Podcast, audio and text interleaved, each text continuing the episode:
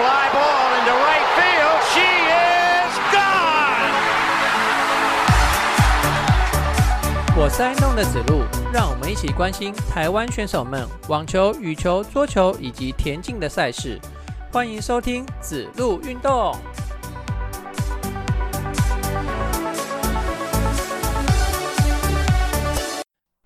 欢迎收听子路运动第七集节目，我是爱弄的子路。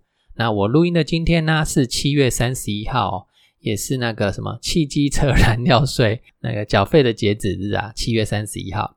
可是我节目上线，你听到我节目的时候，应该是八月一号以后了啊。没关系，赶快想一下自己还有没有有没有漏缴的哈，家里车子太多的。或者是你可以上监理所的网站去查一下哦，看有没有漏缴的，赶快补缴，不然你就多了一笔花费哦，要被罚单哦。好哦，我们今天节目就不啰嗦，马上进来我们节目的内容。首先呢是职业网球的部分，那上周啊，呃男男子选手只有三位选手有出赛的记录哦。好，那这三位选手呢，分别是庄吉生、曾俊欣及陈冠宇。好哦，那我这边就从这个庄吉生这边开始来讲哦。庄吉生呢，他参加是位在美国亚特兰大的比赛，那这场比赛的等级颇高哦，ATP 的巡回赛两百五十等级的哈。那依照庄吉生的世界排名啊，在诶我印象中是两百多名啊，一定得从户外赛开始打起，因为这种两百五十层级的 ATP 巡回赛哦，你要能够参加正赛哦，你通常都要这个世界排名要在百名以内哦。好，那其实庄吉生从户外赛开始打。那也很不好打，每一轮遇到的对手，呃，世界排名都比他还要高哦，因为这个比赛的成绩就高嘛，哈。那好不容易啊，通过会外三轮的考验呐，这个打到正赛来，然后在正赛的第一轮啊输球啊。不过啊，这可以通过会外三轮的考验打到正赛来啊，已经算是很不错的成绩哈。好，第二位选手曾俊欣啊，啊，上个礼拜有稍微预告一下曾俊欣啊，之前呃单打六连败哦，不过。他上周参加位在意大利维洛纳站的 ATP 挑战赛，这是 C 一百等级的哈。那依照他三百多名的世界排名啊，也是从会外赛开始打起哈。的排名一直往下掉啊，已经掉到三百多名了。好，不过他在这场比赛里面呢，会外赛也连过两关哦，通过了会外赛考验，然后又在正赛的第一轮哦击败对手。会外赛连过两关可以拿到呃五分的积分。职业网球的积分了哈，然后在会内的第一轮又赢球，再可以拿九分的积分，所以他这场比赛哦，总算有积分进账了哦，可以拿到十四分的进账，有一种久旱逢甘霖的感觉哦。那他在第二轮时候输球了，不过没关系，慢慢的把自己的状况调整回来之后，就会越越打越好了哦。好，那另外一位选手陈冠宇呢，他则是参加 ITF 的巡回赛莫纳斯提尔站，这是 N 十五等级的。不过啊，在会外第一轮的时候就输球了哈啊，没关系，继续加油。接下来呢，我们来看看女将的表现。上周我们的节目呀有提到有五位选手去打二零二三年的金恩杯的比赛。那我们二零二三年呢还在亚大二级啊，那这五位选手就是要拼哎，看看可不可以升级到亚大一级来哦哈。结果呢，这五位选手缴出了漂亮的成绩单啊。那以分组第一的。哎，也也不能说分组第一哈，反正就是成功的击败了各国的女将，然后让我们重返到二零二四的亚大一级的行列来哈。那亚大一级当然是更不好打了。那期待啊，明年呢也可以缴出好成绩哦。好，那除了这些金人杯的女将以外呢，还有一位选手有打职业赛的，那是格兰乔安娜，她参加的是位在呃波兰的华沙。呃，等级也非常高的比赛哦，是 WTA 的巡回赛，两百五十等级的哦。啊，依照格兰乔安娜的世界排名呢，也必须从户外赛开始打起啊。很可惜啊，他在户外赛的最终轮，也就是第三轮的时候落败了哈，没有办法跻身到正赛的行列里面去。好，那再加加油吧。好，这几周呃，男网跟女网的职业赛事都比较少，因为有一些选手都去准备，哎，都去中国的成都准备打四大运了哈。呃，网球这边呢，我稍微带一下了哈。其实，我为什么台湾都要把一些比较排名高的选手拉去打这个四大运呢？我实在觉得很奇怪哈。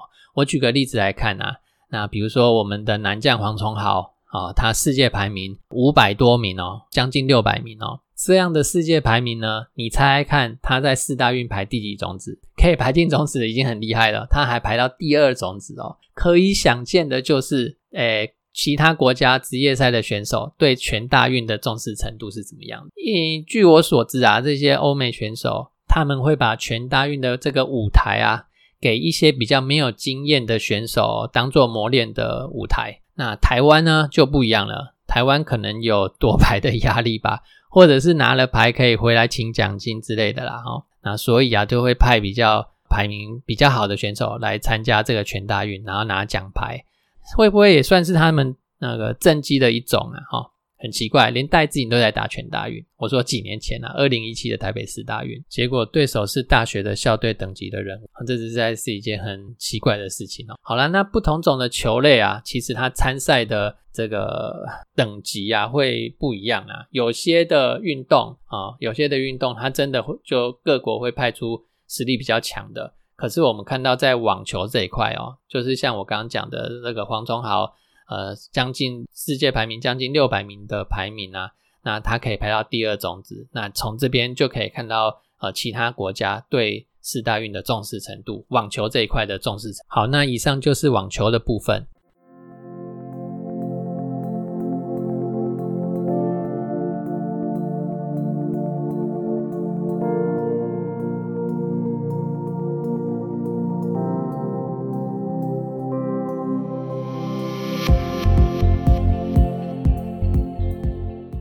好，那进来我们第二部分羽球的部分。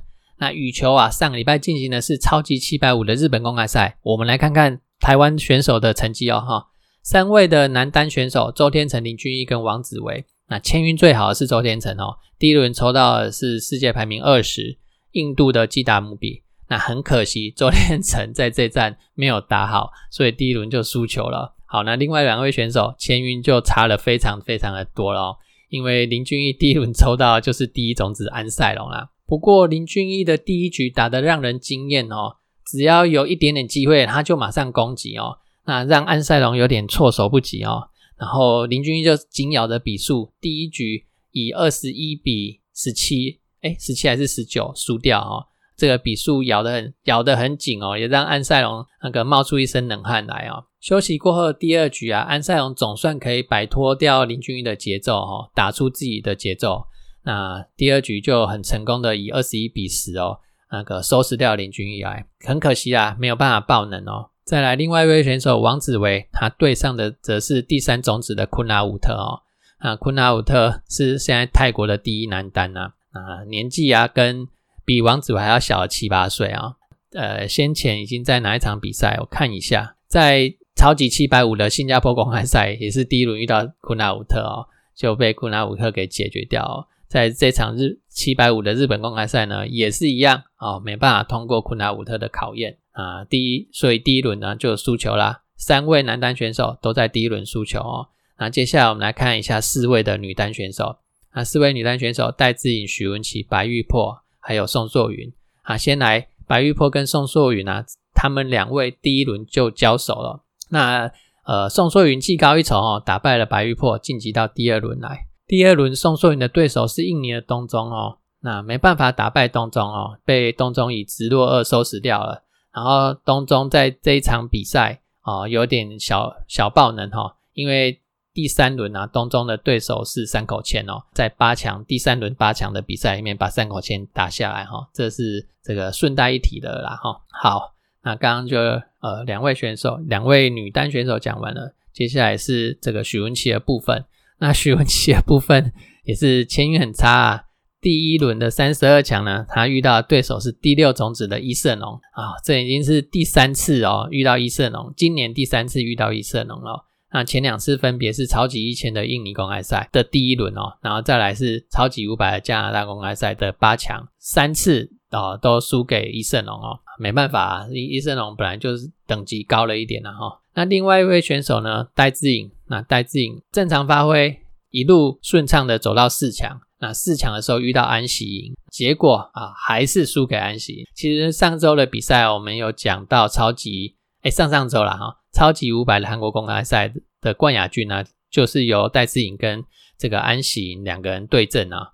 那在这一周的呃超级七百五的日本公开赛呢，在四强的时候就提前遇到安喜，还是被安喜给解决掉哦。这边我要来提供一下我小小的不专业的意见呐，哈，因为啊，呃，在这次的超级七百五的日本公开赛，我看到八强的的这个比赛有伊圣龙对安喜的时候啊，我就偷看了一下啊，哦，看整场啦，哦，其实伊圣龙在这场比赛打得非常好哦，给安喜相当相当大的压力。第一局的时候，呃，我记得伊圣龙是十六比十二吧，领先四分的状况之下呢。几乎有机会把第一局给拿下来哦。那呃，我要讲的就是说，伊圣龙的打法，诶，其实他们那些高手自己都有自己的打法啊，但是还是有说谁跟谁稍微像了一点哈。伊圣龙他攻击性很强哦，那跟这个我们的小戴一样哦，都属于比较攻击性的打法。安行跟陈宇飞他们两个就比较一样哦，比较属于防守性的打法。那你看看伊圣龙为什么这场比赛？第一局几乎是压着安喜赢打，哎，那到了最后，呃，伊瑟龙准备收下第一局的时候，哈，自己却连续性的发生失误哦，这真的是输给自己了哦。如果伊瑟龙在第一局的尾端不要自己爆出那么多的失误来，很有可能伊瑟龙第一局就收拾掉安喜哈。那为什么伊瑟龙第一局有办有办法做到这样子？其实这个是小戴的团队可以去研究的哈。可以去研究的哦，伊瑟龙为什么办法打这样子？因为我个人是认为伊瑟龙采取的这个比赛的策略对安行的杀伤力非常的大，似乎都有抓到安行的球路了哈。这是我自己的想法了哈，很不专业的意见。好，那到了第二局的前半段，伊瑟龙跟安行仍然是有拼哦，哎，仍然是不分高下的哦，是一直到了。中段之后哦，那伊瑟龙整个气力用尽哦，才被安行把比数给拉开，最后由安行赢得比赛晋级到四强里面来。不然哦，真的是伊瑟龙哎，这个要牵牵扯到前一天的比赛，因为伊瑟龙跟自己的这怎么讲呢？就是在第第二轮的时候，伊瑟龙对到的是自己的同胞格通，那 没想到。没想到这场比赛却伊瑟龙却打得非常的辛苦哦，被格通逼到了第三局，而且呃比数咬得非常紧，让伊瑟龙耗费掉了大量的体力吧，所以我才才说呃次轮就是到了八强的时候啊，伊瑟龙对到安行的时候，伊瑟龙就有后段就有点体力不济了，所以失误就越来越多越来越多，最后就没办法了，只能放掉比赛哈。好，那重新整理一下哦。啊，我明明就是台湾的节目，讲的是台湾选手，我干嘛讲那么多伊胜龙？其实我不是要讲伊胜龙，我要讲的是为什么伊胜龙有办法给安行那么大的压力，而且呃有机会把安行打下来。伊胜龙有办法，我要讲的是小戴就有办法，主要就是球场上的策略的问题。小戴的团队是可以去研究一下那场比赛，为什么伊胜龙给安行那么大的压力？哦。那下次呢，我们在对到安行的时候，就有办法把安行给打下来了哈。其实我没有那么悲观哦，觉得哦已经连输了好几次了，所以以后再遇到就一定会输，没有这种事哈。只要把对手给研究一下哦，那以后还是有机会可以把它赢下来的哈。好，那刚男单跟女单都讲完了，接下来呢，我们就来看男双啦。男双这部分就精彩啦，因为缴出了非常漂亮的成绩哦，就是我们的林洋配。啊，其实呃，李阳佩在这一场在这一场比赛里面拿到了最后的冠军哦。他分别在十六强的时候打掉第六种子，然后八强的时候打掉第三种子，四强打掉第一种子，决赛的时候再打掉第五种子。你看这关关真的是关关难过关关过啦，真的是每一关都很难过哎哦。那最后拿到冠军，新闻说是两年来就是从冬奥以来的第首冠呐哈，冬奥以来的第一个冠军。很多选手他从低潮之后就很可能上不来了。那林洋配可以从低潮之后再重新回到这个高峰来哦，是相当的不简单啊！尤其是这场比赛是出超级七百五的赛事哦，不是什么呃五百以下的赛事哈，算是很高等级的赛事。即我刚刚念的那些种子名单，呃，几乎都是世界排名前十的选手了哈。好，那恭喜林洋配在这站比赛拿到冠军。那其他的男双组合呢，表现的就比较糟糕了一点，也不能这样讲啦，因为七百五十的对手也都是很厉害的啦。好，杨肉茹的组合在第一轮的时候就输掉了，然后李泽跟杨博璇的李阳组合呢，也在第一轮的时候输掉。叶红卫跟苏静环的组合也是在第一轮的输掉。好，还好我们有林洋配撑场啊哈。好，再来看女单，哎，不，女双的部分，女双有三个组合哈，李嘉欣、邓淳勋啊，打到十六强的时候输掉，林婉清跟徐雅琴的组合呢，也是十六强输，然后张静慧、杨景纯的组合也是十六强输。接下来三组的这个混双的组合，张克奇、李子珍啊，第一轮的时候落败；杨博轩、胡林芳第一轮的时候落败。然后叶红卫跟李嘉欣呢，哦，这两这对台湾呃混双排名最高的选手哦，打到了八强。那在八强的时候呢，不是输球哦，是伤退哈，伤退哈。可是我有特别去查，没有任何一家的新闻有写到为什么伤退哦。希望啊啊，不要是什么大伤才好哦。如果真的是伤退，希望只是小伤而已哦，千万不要有什么大伤哦。这个叶红卫跟李嘉欣目前哦还有机会可以打进年终的混双的总决赛哈，所以千万不要是受什么大伤啊，拜托拜托。好，那接下来我们来看一下比较基础成绩的国际挑战赛，会在法国的圣德尼公开赛，这总奖金是二点五万美元的啦哈。哎，刚刚的这个日本公开赛的总奖金是多少啊？来看一下哦。日本公开赛的总奖金是八十五万美元哦，这一比下来你就知道差多少了啊。好，这个二点五万美元的圣德尼公开赛呢，只有三位台湾选手参赛哦。那先来讲第一位啊，郭立群啊，这个小将啊，打到了会外赛的第三轮哦，很可惜在第三轮的时候输掉啊，输给印度的选手，没有办法晋级到这个会内来啊。然后另外一位男单选手黄玉凯哦，这我上礼拜有特别讲啊。他是我非常看好的一个男单选手。他上礼拜呢，在第一轮的时候输掉，这礼拜啊就血池啦。他以第六种子的身份哦，一路过关斩将到决赛来。啊，决赛的时候遇到了呢，则是第一种子的，哎，我忘了是哪一国的选手。我昨天看的啊，啊这边资料我忘了把它写起来。啊，总之啊，就在冠军赛的时候遇到了第一种子，才以十九比二十一、十九比二十一的比数这个输掉啊。非常的可惜哦，不过啊，呃，在这站取得了亚军哦，应该可以让他带进呃不少的积分呐哈，那排名哦可以继续往前走哦啊，黄玉凯在加油加油啊！那另外一位女单选手这个李宇璇，那李宇璇呢，呃，也是从户外赛开始打起，刚刚讲的郭立群跟李宇璇都非常的年轻哦，那李宇璇是九十三年次的，那郭立群比他小两岁，我印象中是这样。好，那李宇璇也在。那个会外的第三轮的时候输掉，那没办法挺进到会内赛来。那另外郭立群跟李宇璇呢，两个人呢则是组了一个混双的组合哦，那有参加混双的比赛。好，那他们呃上周在混双打进了八强，在哎上上周啦，在混双打进了八强，然后上周的比赛呢又在混双打进去到八强哦。年轻选手参加这些国际赛事哦，输球哦不要气馁。因为你们比较多的重点哦，要放在这个吸收比赛经验里面来哦。好，那羽游的部分呢，就以上。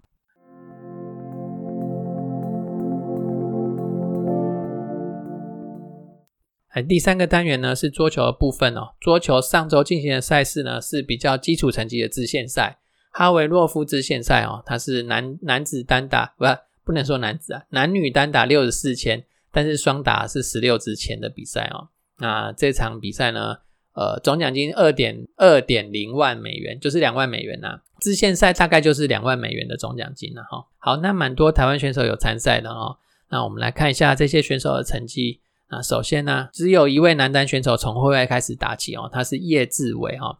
那算是老老将了啦，超过三十岁的老将了哈。啊，通过会外赛考验之后呢，还不停脚步没有停下来哦，又。又在第一轮赢球，第二轮赢球，打到第三轮哦才输球哦，啊算是比较亮眼的成绩啊哈。那另外陈建安啊也是另外一位老将啊，他则是直接从会内开始打哈，那止步在会内第二轮。林彦君啊这名小将啊止步在会内第二轮。还有高成瑞啊这名小将，九十三年次的小将呢啊他则是打进去到了会内的第三轮。第三轮呢就大概是。因为他单打是六十四强嘛，哈，所以第三轮就是十六强，哈啊，再来是彭王伟啊，他也是打进去，打进去到会内的第三轮。好，那男子单打部分讲完以后，就是女子单打部分，刘一星、黄怡桦、陈应真、郑先知、王艺如、黄欣跟叶一田这样子，一二三四五六七七位选手。好，七位选手呢，黄欣在第一轮的时候输球，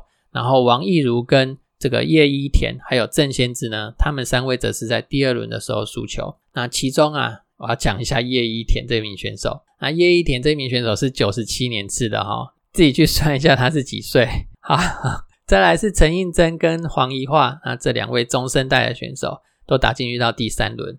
那上周最令人惊艳的选手是刘星一，刘星一他呃六十四千的比赛打了六轮到决赛里面来。他决赛的时候遇遇到的对手是卢森堡的倪夏莲哦，倪夏莲，诶，我有一集的节目也有稍微讲一下倪夏莲哦，她是中国出生的中国选手，然后嫁给了卢森堡的人，所以啊，她后来取得卢森堡的国籍，然后就以卢森堡的国籍出赛哦。那其实他今年已经六十岁了，真的是呃非常让人敬佩他的精神啊！哦，我们不管他的国籍是什么啦。他这个精神，而且六十岁还可以在呃，虽然这是比较基础层级的赛事哦，不过还可以跟年轻人自己小自己三四十岁的年轻人可以这样子比拼哦，真的是很不简单的哈。好，那刘星一呢，最终在这场比赛拿到了亚军哦，算是很不错的成绩啦。好，再来是男双的部分，男双呢只有一组男双有参赛哦，是高承瑞跟彭王伟啊，他们哎，刚刚有讲男双打是十六千哦，所以他只要赢两轮哦，就进去。啊，赢三轮就进去到四强了。那高承瑞跟彭宏伟就在这场比赛打进去到四强，是唯一的呃男双的组合哦。